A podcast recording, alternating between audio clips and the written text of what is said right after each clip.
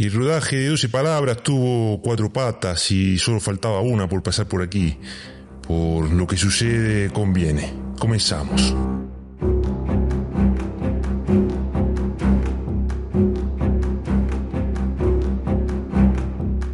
Y Santos Sánchez eh, no solo es una de las cuatro patas de- del rodaje de 12 palabras, que ya sabemos que, que las otras tres fueron Ale Ramos, Alberto Roa y Juan Antonio Anguita. Santos también es eh, la otra pata de una mesa de dos patas de los y medio teatros, considerando la pata de una mesa que en lugar de cuatro patas tenga dos, pero que no se cayese, que se sostuviera sin... Bueno, creo que no me salió muy bien la, la metáfora. Eh, la idea de la pata funciona, pero, pero para tres o, o cuatro, pero para dos, eh, no, no- no sé yo. Eh, hola, Santos Sánchez, ¿cómo, cómo estás? Eh, hola, Medeo. Eh, bien, bien. Recién levantado, pero, pero con ganas de hablar contigo, la verdad. Bienvenido a lo que sucede conviene. Gracias, bien hallado. Y si te ocurre otra metáfora para describir eh, tu papel eh, en los y medio teatro.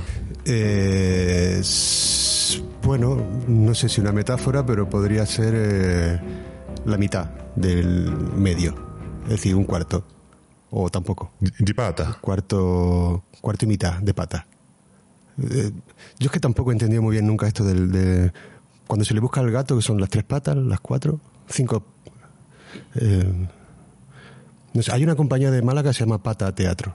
Eso sí lo sé. Y en mi país creo que, que no se usa esa, esa metáfora. De la pata. Creo que sí. Igual es masculino el pato. No lo sé. Y Santos Sánchez es el protagonista absoluto de 12 palabras. Eh, salen, según tengo entendido, en todas las escenas de la película. Interpreta Hilario, un tipo que se queda sin recursos para afrontar su vida y se mete en un problema al volver al pueblo para ganar algo de, dinero. Esto, esto es así, Santos Sánchez. Eh, sí, ese es el guion, esa es la historia. Y la verdad es que no sabría confirmarte si salgo en todas las escenas de la película.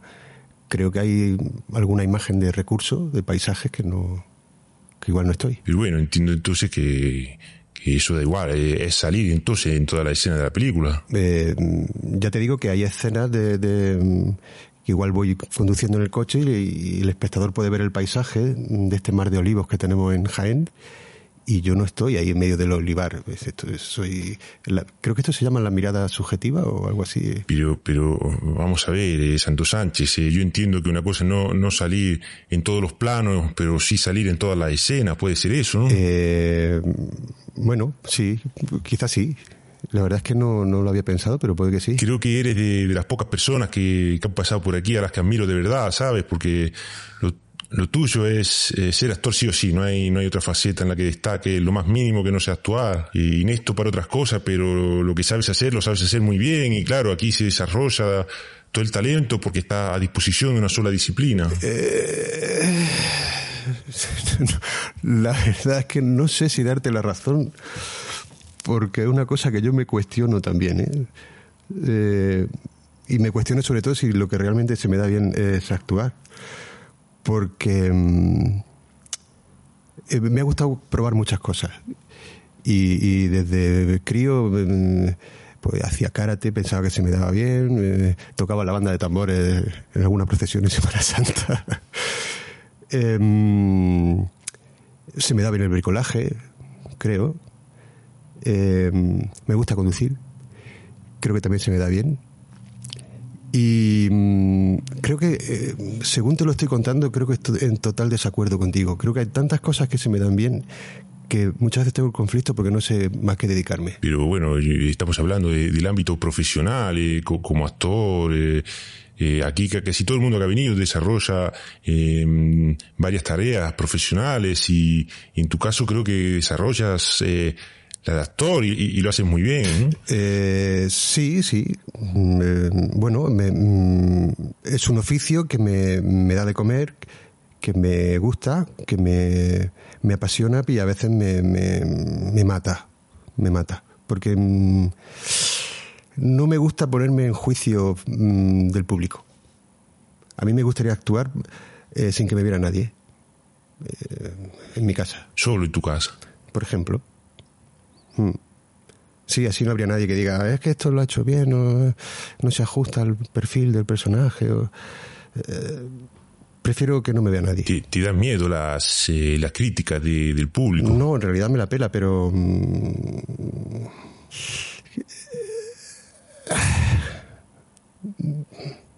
No, no- sabes qué decirme, ¿no? Sí, es que eh, mi, mi relación con el público es de amor-odio. Creo que mm, el mundo del, del, del teatro, de, sobre todo del teatro, creo que mm, sobrevalora al público. El público no es ni tan inteligente, ni es tan sensitivo, ni emocional. Es una masa de gentuza. Pero, pero son las personas que te dan de comer. Eh, mm, sí y no. Sí, son las personas que en un momento dado te pueden engordar el ego porque te aplauden y dicen, uy, qué bien lo has hecho. Te recuerda cuando eras niño, ¿no? Y tu padre, tu, ay, qué bien, bien, qué bien lo hace mi niño. Pero en realidad luego eh, quizá la salida te están despellejando. o- no sé, creo, creo que le, sí, le, le- le conferimos al público una capacidad intelectual y crítica que creo que muchas veces no tiene. Entonces, ¿qué, qué hacemos con, con el público? Eh, educarlo. Creo que habría que educar al público desde pequeño en el colegio. Y entiendo que esa labor también la están haciendo ustedes de, los y medio teatro. Eh, ojalá tuviera fuerzas para hacer eso. Yo hago lo que mm, en cada momento de cada producción me apetece hacer, sin pensar si luego al público le puede gustar más o menos. Si me gusta a mí, creo que por lo menos habrá a un grupo de gente que tenga afinidad con mis gustos, con mis intereses, que le puede gustar también lo que haga. Entonces no, no siempre haces lo que, lo que a ti te, te gusta. Me gustaría decir que siempre hago lo que me gusta, pero evidentemente, y dado las circunstancias, por ejemplo, ahora mismo, mm, no. O sea, por ejemplo, mm, tenía ganas de, de- de- de conocer esto de, de lo que sucede con Viene. Digo esto porque es todo un, un mundo. Pero al final creo que pf, tampoco no sé si me pasa un poco con el público, ¿no? como con el público, no me, he desilusionado un poco. Sí, noto un poco de desidia, ¿no? Sí, creo que estoy un poco estoy aquí, pero no no sé si me, me apasiona estar aquí hablando contigo. Y si, si que querés, eh, podemos interrumpir la, la entrevista y la, la dejamos aquí. No, no, yo no quiero que, hagas nada forzado. Eh, no, no, sí, ya, ya estoy aquí, ya mm, decir, pod- podemos seguir, ¿no? Pero mm, he notado cómo, cómo me iba desinflando por, por mm, de, la emoción que podía traer al principio, pensando que podríamos indagar en alguna faceta de, de, mi trabajo en la película, pero me ha hecho reflexionar sobre cuestiones que a mí me rondan sobre el público, la necesidad del público o la necesidad del teatro en sí mismo y, y- y se me ha torcido el día. Así, así está la cosa. Eh, eh, yo, yo- yo no quiero que, que Amadeo Bonachela sea el responsable de tu malestar a lo largo del día. No, no, hombre, esto se me, se me pasa en un rato. No te preocupes, podemos, podemos continuar. Seguimos entonces, bueno, eh, a mí me inquieta mucho eh, cómo la gente llega hasta donde está, ¿no? Y, y me gustaría saber cómo llegaste a ese nombre artístico, eh, Santos Sánchez. Imagino que, que no fue fácil, es pegadizo y fácil de, de recordar. Pues para mí es muy fácil de recordar, para mi familia, para mis amigos, porque en realidad es mi nombre real. Pero, pero ¿qué me, qué me está diciendo? Eh, sí, mi, mi, mi nombre es Santos y mis apellidos Sánchez Torres. Tengo un nombre muy mexicano. Sí, pero a la vez es, es como muy pegadizo, es fácil de, de acordarse. Eh, no sé, yo la verdad es que cuando en alguna ocasión han tenido que pasar lista en mi época de estudiante o bueno, donde sea, eh, han tenido que decir mi nombre en voz alta, me llamaba mucho la atención que muchas veces se, se equivocaban, eran como Sancho Sánchez, Sancho, Chan- Mi- me sorprende porque no es tan difícil, Santos Sánchez Torres.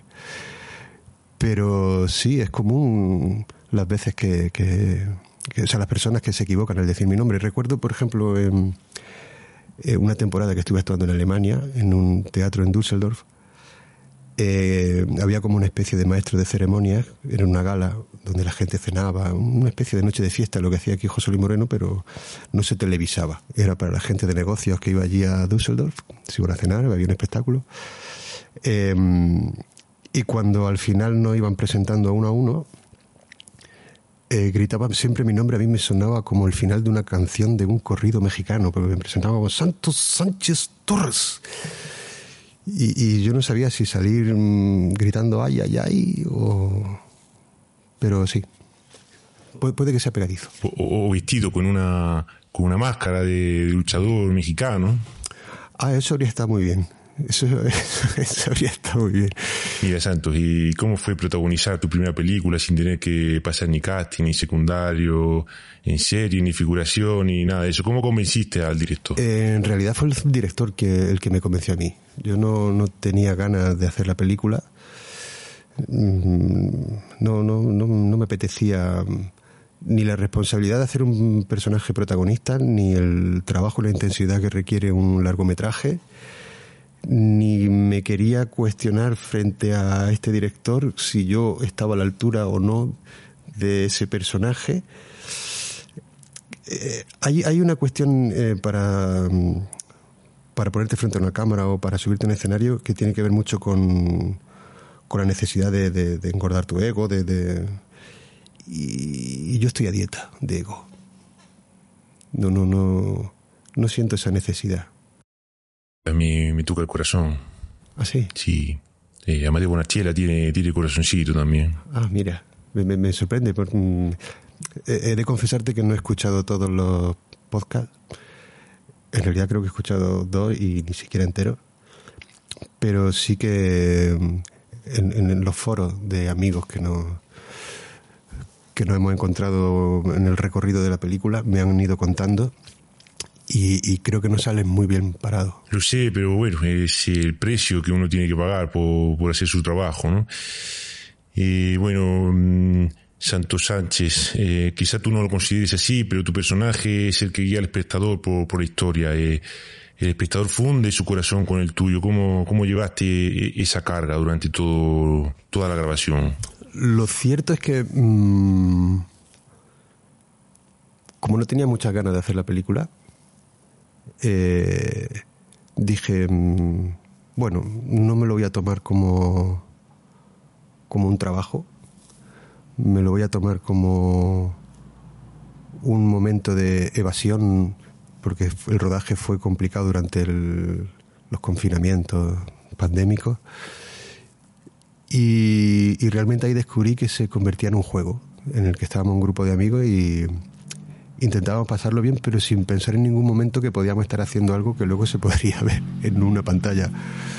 Entonces eso me descargó mucha responsabilidad de, de lo que más me preocupaba, que era mm, ser capaz de tener una continuidad en el personaje a lo largo de la película.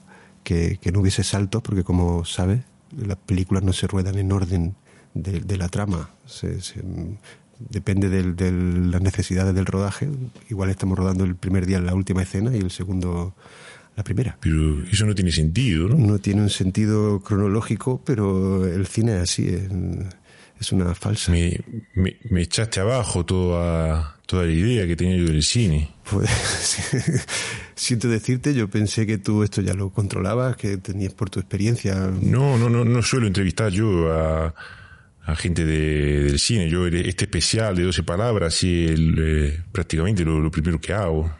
De, cine, claro. Eh, pues sí, siento decirte que, que las necesidades de producción van por delante de la cronología de la historia. Es decir, que por eso a mí me preocupaba mucho que se entendiese lo que me estaba pasando a lo largo de la película, el, arco dramático que se llama esto eh, en el personaje, o el arco emocional y a mí eso me, preocupaba mucho. Entonces cuando me descargué de esa preocupación y dije, bueno, eh, vamos a centrarnos en cada momento donde estamos, el aquí y ahora, que, creo que es la, base fundamental para actuar, el aquí y ahora, el presente. Dije, bueno, vamos a centrarnos en cada momento, en cada escena, en lo que está pasando aquí, sin, hombre, sin olvidarme de dónde venía la escena anterior, pero sin tampoco tenerlo demasiado presente, porque si no me podía volver loco.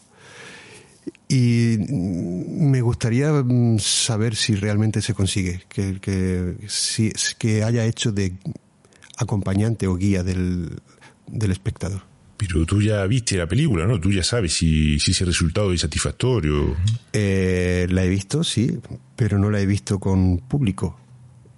Em, la he visto con el resto del equipo Y bueno, al menos no he tenido que salirme de la sala porque no podía soportar verme. Eh, y eso para mí ya es mucho. ¿Qué crees que va a pasar entonces cuando la vea el gran público? Uf, ¿qué va a pasar? Eh, ¿El gran público a qué te refieres? Y el espectador medio, y cuando la pongáis, por ejemplo, en, el estreno o, en pases públicos. Eh, no, no, entiendo muy bien lo de espectador medio. Y cualquier espectador, cualquier persona que vaya a ver la película. Que no sean especialistas en cine, que no sean grandes entendidos. Que vaya a ver la película porque es del pueblo y, quiere ver o, alguien que es aficionado al cine. Y, Exacto. Imagino que habrá gente que dirá que, mm, que o sea, que le sorprenda que, parece una película de verdad, a pesar de haberse hecho con muy poquito medio y con muy poquita gente. Y habrá otros que se echarán la mano a la cabeza diciendo que, que, esto que es eh, que parida mental han hecho estos cuatro soplagaitas. Sí, porque entonces es que entiendo que, es que la película es, es rara. Uh, raro, rara, rara es una palabra compleja. Pero, mm, digámoslo más popular, la película tiene su aquel, como Rafael. Bueno, entonces, entiendo que, que, eso es algo bueno, ¿no? Bueno, mm, digamos que no es una película pretenciosa a pesar de tener una propuesta mm, rara. Dijémoslo ahí. ¿Y qué parte de la interpretación fue cosecha propia y qué parte es fiel al guion? esa, sí que es una pregunta interesante, porque lo cierto es que no sé si era por, porque al principio la de Gana em, hacía que me costase eh, estudiarme el, el guion pero sobre todo porque creo que entramos en una dinámica en común acuerdo con el director, eh, Juanan, Alex y yo, eh, en la que eh, apostábamos por la improvisación. Partiendo del texto, intentábamos, aunque sea justo el momento antes de, la acción, darle un repaso, pero sin perder, sin perdernos mucho de lo que se tenía que decir eh, jugábamos con, con, las frases, con la improvisación, creo que le daba mucha espontaneidad. Y claro, Ale y yo nos conocemos hace, no sé, 18 años o así, trabajando juntos llevaremos 15.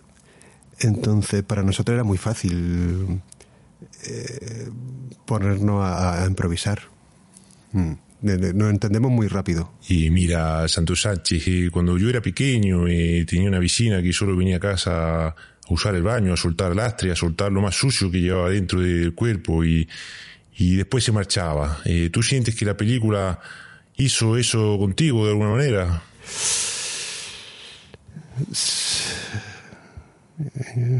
Me, gusta la, la pregunta, ¿sabes? La comparación, el símil, sí, me, gusta. Porque de alguna manera, eh, cada vez que hacemos un trabajo, o, yo siento que hago un trabajo, mm, o termino una función, o termino una sesión de rodaje, un poco así sí que me siento, ¿no?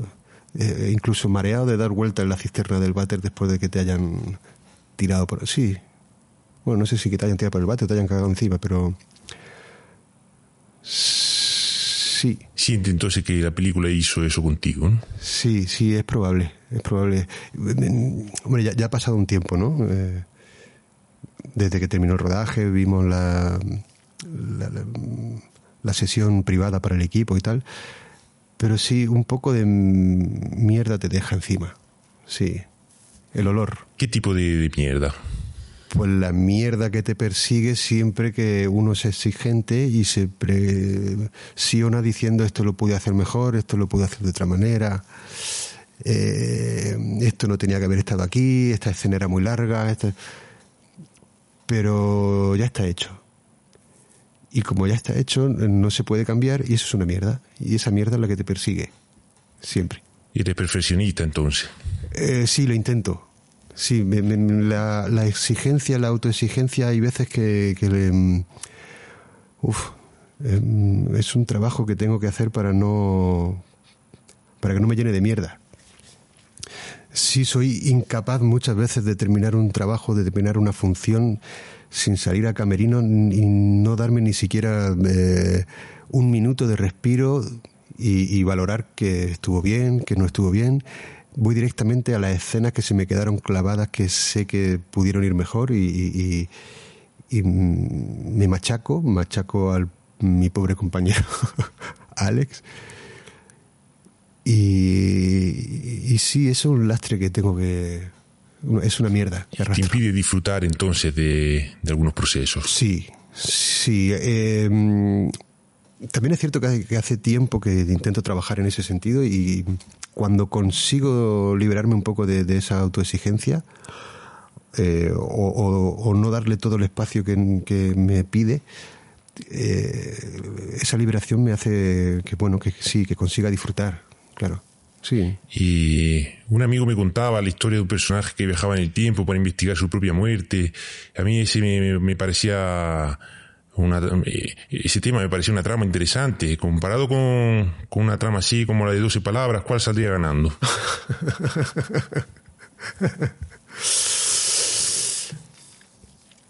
Para mí, que, mm, siempre me ha atraído, no es que sea ningún friki, ni eh, las historias extrañas, ¿no? No voy a decir ni siquiera lo paranormal, ni la ciencia ficción a mí me apetecería más ver la película del hombre que viaja al pasado para investigar su muerte que, la historia de 12 palabras que en realidad mm, yo todavía no sé si le encuentro... Sí, a ver, es una historia, mm, pero así a priori me parece como mucho más interesante un viaje al pasado. Hay gente que opina que, la vida le pide algo, la vida le pide que pare, la vida le pide que cambie de trabajo, que deje de estresarse. ¿Qué te pidió a ti esa palabra? Algo que, una frase que me repito hace ya unos años, que, cuando me cuestiono qué hacer o no, em, es como, venga, sí, sí a todo, no a nada. Eh, como dice un buen amigo, y además es mi primo, la aventura es la aventura y no hay escuela para enseñarla. Entonces hay que tirarse al barro y hay que dejarse los miedos a un lado. ¿Recuerdas alguna anécdota de, rodaje? Eh, recordar, recordar. Bueno, sí, hay, hay, hay muchas. ten en cuenta que yo estuve en todas las escenas. Entonces, hay muchas. No sé si algunas son divertidas o a mí me lo parecieron en su momento, pero sí que lo que sí te puedo asegurar es que el rodaje fue muy divertido. Eso también ayudó mucho. Pero bueno, tuvimos alguna anécdota tipo eh, la Guardia Civil que nos paraban al director y a mí, no sé qué íbamos a buscar eh, para una escena. Ah, creo que una botella de vino. Y, claro, estábamos en, periodo de confinamiento, no sé, en toque de queda eh, y claro, íbamos por la calle, a la, mm, creo que eran pasadas las 12 de la noche, y nos pidieron los motivos, razones. Le dijimos que estábamos haciendo una película. Yo dije que estábamos haciendo una película, el director Juanan dijo que estábamos trabajando y eso confundió a los agentes de seguridad diciendo que o estábamos trabajando o estábamos haciendo una película. Lo cual a mí me hizo reflexionar una vez más sobre qué coño estábamos haciendo. Trabajando, haciendo una película, haciendo el chorra. Pero bueno, eh, hubo escenas muy divertidas de, bueno, por, repetición, como suele pasar en las películas. Repetición de escenas, eso nos llevaba a veces a la risa contagiosa. Eh, sí, seguramente hay muchas más escenas. Ahora mismo no recuerdo. Bueno, sí, recuerdo eh, una escena en una tienda de chuche, de aquí del pueblo. Eh, donde tuvimos algún que otro asesor para acometer un robo, un espontáneo por la calle, nos decía cómo había que cometer un robo y evidentemente no voy a decir quién es, pero sabemos por su historial que tenía gran experiencia. Muy interesante todo esto, eh, Santos. Eh, eh, ¿Me podría decir quién es Rocío Molina? Rocío Molina es una chica que estuvo participando también en el rodaje, eh, iba a ayudar un poco en las labores de producción y acabó haciendo sonido y hasta un pequeño cameo, si se puede decir cameo, o mm, participación como personaje en la película. Bueno, para contrastar la, información le pregunté a ella y, y nos dijo esto. Hola Madeo, ¿qué tal? Pues Bueno, yo soy Rocío y te voy a contar un poco mi papel en 12 palabras. La verdad que yo iba para producción para echarle una mano a los chicos y de repente te puedes creer que el líder me, me enniñó eh, unos cascos, un ecualizador y ahí me puse a hacer sonido. O sea, yo, bueno, tengo mucha experiencia en, en publicidad, pero en la parte de producción, sonido no había hecho nunca nada. Entonces, bueno, pues para mí fue muy pues difícil, difícil porque tienes la responsabilidad de que el sonido salga bien y más cuando no tienes ni idea. Pero al parecer no lo hice tan mal, ¿no? Creo que salió bien. Luego, por la parte de producción, pues bueno, era un poco el, el cuidar al equipo, ¿no? Que, que, estuvieran bien, que no faltase nada, eh, ayudar a la hora de, del atrecho, de, de colocar cosas, de, bueno, pues, pues cuidar, ¿no? Que estás atenta de que beban algo, de que coman algo, sea un poco mami. Y bueno, hay que decir también que soy la única actriz femenina que aparece en la película. Sí, sí. Igual yo venía de viaje de Granada y de repente me pusieron en la gasolinera sin haber preparado nada. O sea, yo a este director lo quiero matar, matar. Pero bueno, que es un equipazo que que tienen que bueno que, que los dos actores son geniales y, medio teatro mmm, que bueno qué decir de Ale no que aparte pues pues ha sido nominado no y, y ha ganado un premio eh, cómo se mete en los papeles pero bueno no hay que menospreciar el papel de Santos que yo creo que es mucho más difícil no el mantener la esencia de un de un personaje todo ese tiempo así que bueno pues eso te cuento que, que tengo muchas ganas de conocerte. A ver si nos vemos pronto. Bueno, ¿qué tienes que decir de, de las palabras de, de, Rocío? Pues que son ciertas, son, son muy ciertas. Yo, además, ella me lo ha comentado a mí en alguna que otra ocasión. Y, y sí, sí, es cierto. Fue entonces una colaboradora ¿no? de la película. Sí, yo creo que fue una colaboradora accidental o colateral, no sé si se podría decir así. Ella venía acompañándome a mí porque mmm, Rocío y yo somos pareja. Ahora entiendo, ahora entiendo las conexiones. Eh, ¿A qué te refieres? Eh, el hecho de, de, preguntarte a ti, ¿no? Eh, las, las, conexiones eh, galácticas, universales, del universo, ¿no? Que, que, qué casualidad que yo te pregunte a ti, ¿no? Eh, sobre esa y que sean pareja, ¿no? Eh, no, no, ¿No te parece casual? Eh, no sé, bueno, ella participa en la película, yo también. Me está entrevistando y si, no sé. Bueno, yo, a mí me gusta ver las conexiones del universo en, en estas cosas y, y para mí esto es una casualidad, ¿no? ¿Y, y eso qué supone? Bueno, a, a mí a mí estas conexiones me, me hacen creer que hay algo eh, por detrás que, que, maneja los hilos. ¿Un titiritero? Bueno, podría llamarse así. ¿no? Eh, bueno, las casualidades son casualidades y ya está. Eh, el hecho de que Rocío esté en la película no es una casualidad, porque estaba conmigo. Ella había trabajado, como bien ha dicho, en publicidad y tenía experiencia. Y ya está. Juanan aprovechó la ocasión y, y, y, como faltaba gente en el equipo, hizo también labores de sonidista. Bueno, sigamos con, con la película, ¿te parece? Sí, sí. ¿Cuál fue el momento exacto en el que pensaste, eh, menudo embolado me metí o que termine esto ya? bueno, en realidad cuando, como te contaba antes, yo ese, ese momento lo tuve antes de empezar la película. Una vez que empezamos el rodaje, eh, ya te digo que hubo muy buen rollo en el equipo, eh, nos entendíamos muy bien todos. A mí el trabajo no me pesa. Si tenía que hacer 40 tomas, que no fue el caso, pero porque en realidad me, una de las cosas que más me llamaba la atención es que el director iba casi a toma única. Todo lo que hacíamos le parecía estupendo, cada, que yo decía, mmm, seguro que lo puedo hacer mejor, ¿no?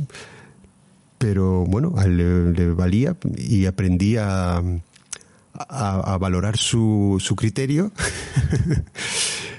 que al principio cuestionaba y, confiar en que si él lo veía bien, pues bien estaba. Y entonces eso nos dio una seguridad que me, a mí me hizo más llevadero el rodaje.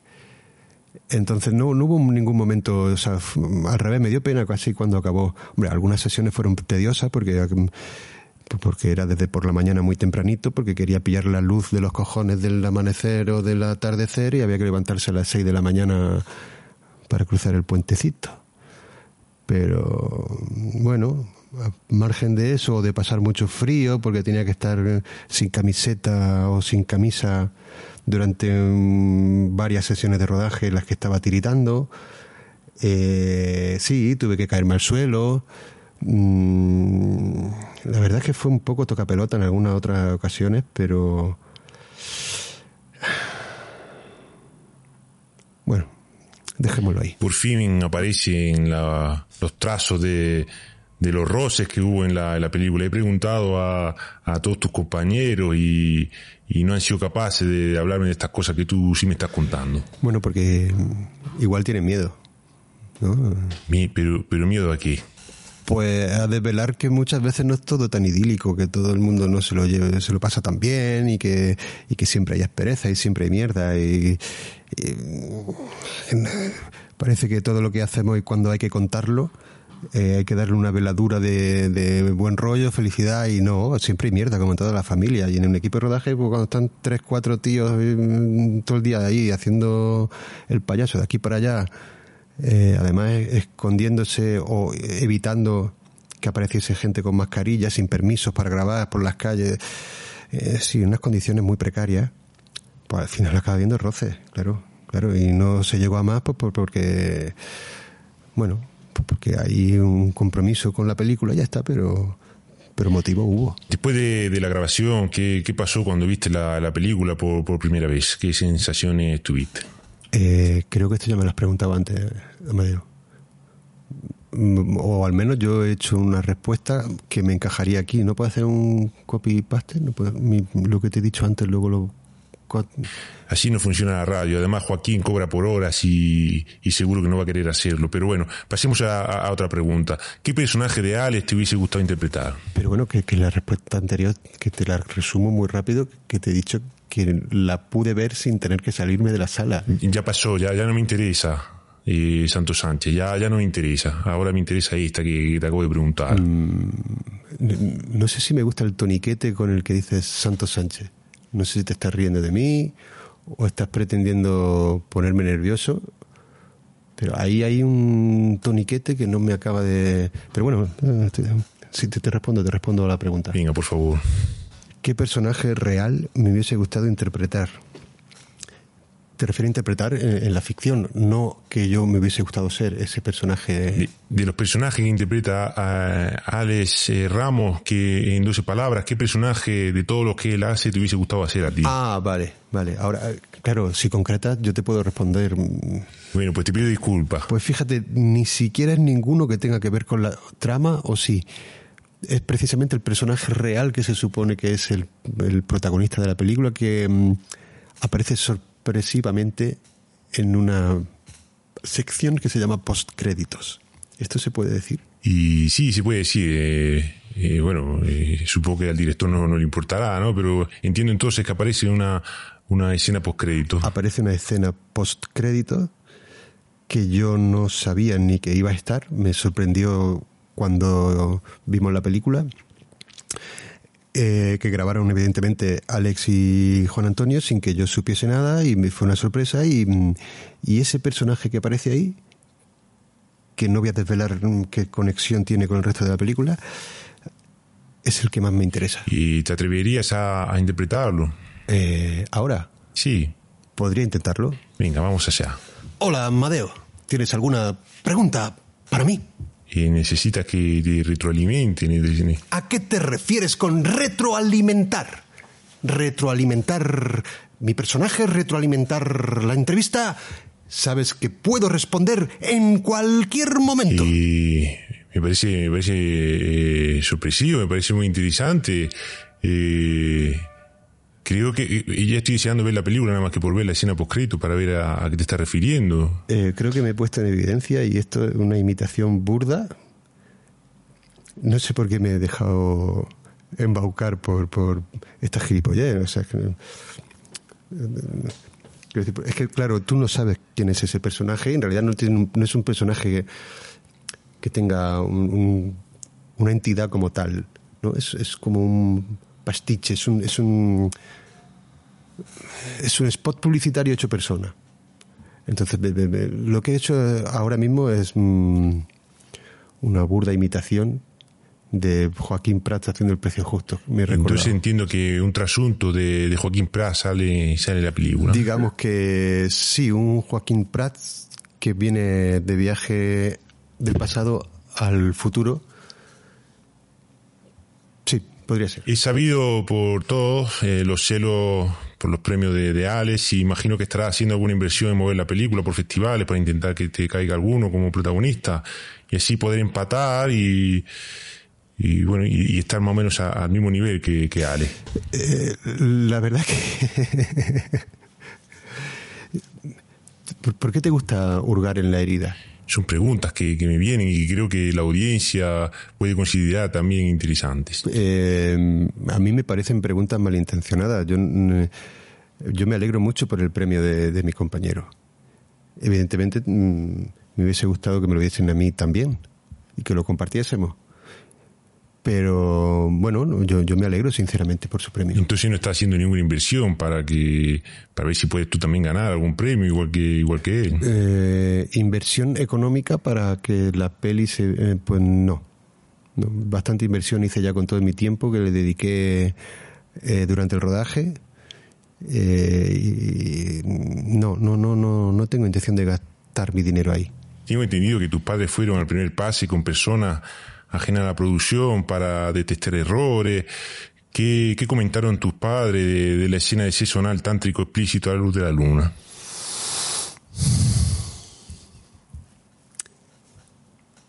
Eh, mi padre dijo que se notaba mucho que la película era muy pobre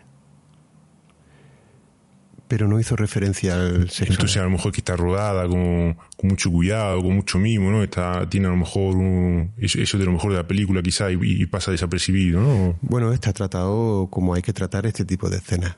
Mi madre solo me dijo que, bueno, hijo, ojo al ojete. Pero ese suena al tántrico, ¿no? Precisamente por eso. ¿Cómo? Que precisamente por eso mi madre me dijo, ojo al ojete. Entiendo, entiendo. ¿Cómo es su relación con Alex en y medio teatro? ¿Y en qué ayudó o dificultó en la producción de, la película? Eh, bueno, ya te he dicho antes que, que, mm, que, fue muy fácil, porque llevamos mucho tiempo trabajando juntos, porque nos conocemos muy bien. Y, yo creo que sumó para la película y para los personajes, la confianza que tenemos los dos para ponernos, eh, digamos, en riesgo eh, es absoluta. ¿Te gustaría seguir protagonizando películas independientes de micro bajo presupuesto o preferirías seguir actuando en blockbuster? eh, pues mira, si intento ser fiel a lo que dije antes de sí a todo, no a nada, esperaré que la vida me sorprenda y, si vienen nuevos proyectos eh, y si son de la mano de Juan Antonio, mm, seguramente eh, sí, nos embarcaremos de nuevo, porque fue a pesar de algunas perezas que, bueno, que ahí quedaron, em, yo creo que sí, repetiría. Nunca mm, será igual, porque siempre hay una primera vez para todo y la segunda ya no... Bueno, son diferentes. Em, sí, me, prefiero el, bajo presupuesto, eh, independiente, indie, que el streaming blockbuster. Cuéntame entonces qué planes tienes para, para el futuro, qué planes profesionales.